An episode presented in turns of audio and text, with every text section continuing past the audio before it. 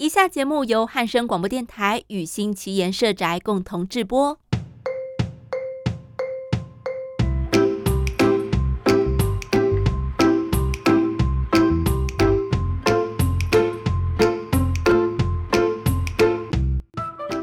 Dave 最近看了早期的军教片，报告班长对于营舍里面士兵一排一排的大通铺充满好奇，他就问我：现在的营舍还是这么拥挤吗？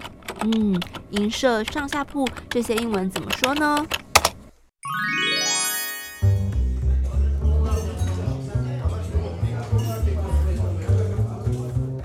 ？Aenbie, saw the movie Yes Sir last night. It was quite interesting. Yes Sir? What is that? I think it's called Bao Gao Ban Zhang in Chinese. Oh, I see. Bao Gao Ban Zhang. Wow, it's an old one. It made me wonder what your barracks look like. Barracks? Yeah, barracks. B A R R A C K S. Barracks, which means a group of buildings where soldiers live. Oh, barracks. 军营. Hmm, I thought 军营 is dorm. No, dorm is for students. You're no longer a cadet, remember? no, I'm not a cadet. Okay, I live in the barracks. But the barracks look a little bit, well, crowded in the movie. oh, the movie was shot in the 80s.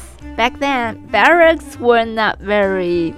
Uh, not very soldier friendly? Hmm, I love that term, soldier friendly. 对士兵友善. Yeah, back then, I guess the barracks are not soldier friendly. They had no AC, right? AC? Oh, AC stands for air conditioning. Oh, 空调 air conditioning. No AC 就是没有冷气. What about now? Do you have AC in the barracks? Yes, my barracks have AC. What about others? Mm, the Taiwanese government is working on it. That's nice. Now in Taiwan, most of the soldiers sleep on uh, up and down beds. What? I mean, uh, one bed is up and one bed is down, something like that. I think I know what you're saying. You mean bunk bed, don't you?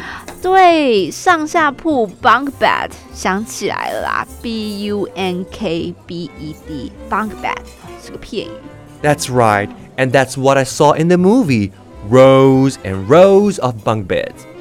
Our government hopes that in the future, four soldiers can share one room and two bathrooms. Sounds great. You know, in the States, we have the same thing. Really? Yeah, it's called the Army Standard of 1 plus 1 barracks. 1 plus 1 barracks. Which is one soldier per room connected by a shared bathroom.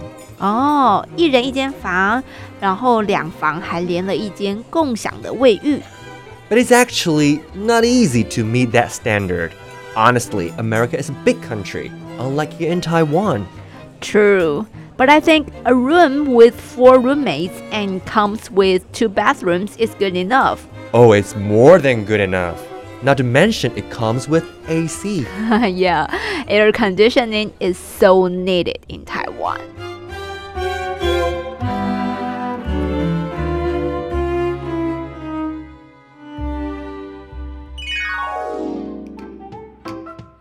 通铺”是许多人当兵的共同回忆。在没有冷气的年代，整间寝室充满了热血的汗水味。实在不是一个对士兵友善的 soldier friendly 这样的环境哦。不过呢，现在的营舍 barracks 已经不一样喽。为了改善环境，国防部持续在各个营区改建营舍，这也就是我们新闻里常常听到的新安专案。除了进行老旧厕所的整修之外呢，在寝室方面告别大通铺，取而代之的是四人一间的寝室，采用了上下铺 bunk bed。这样的方式，并且朝向两人共享卫浴 （shared bathroom） 这个目标来努力。当然，在台湾这么炎热的环境下，空调、冷气 （AC, air conditioning） 也已经是必备的喽。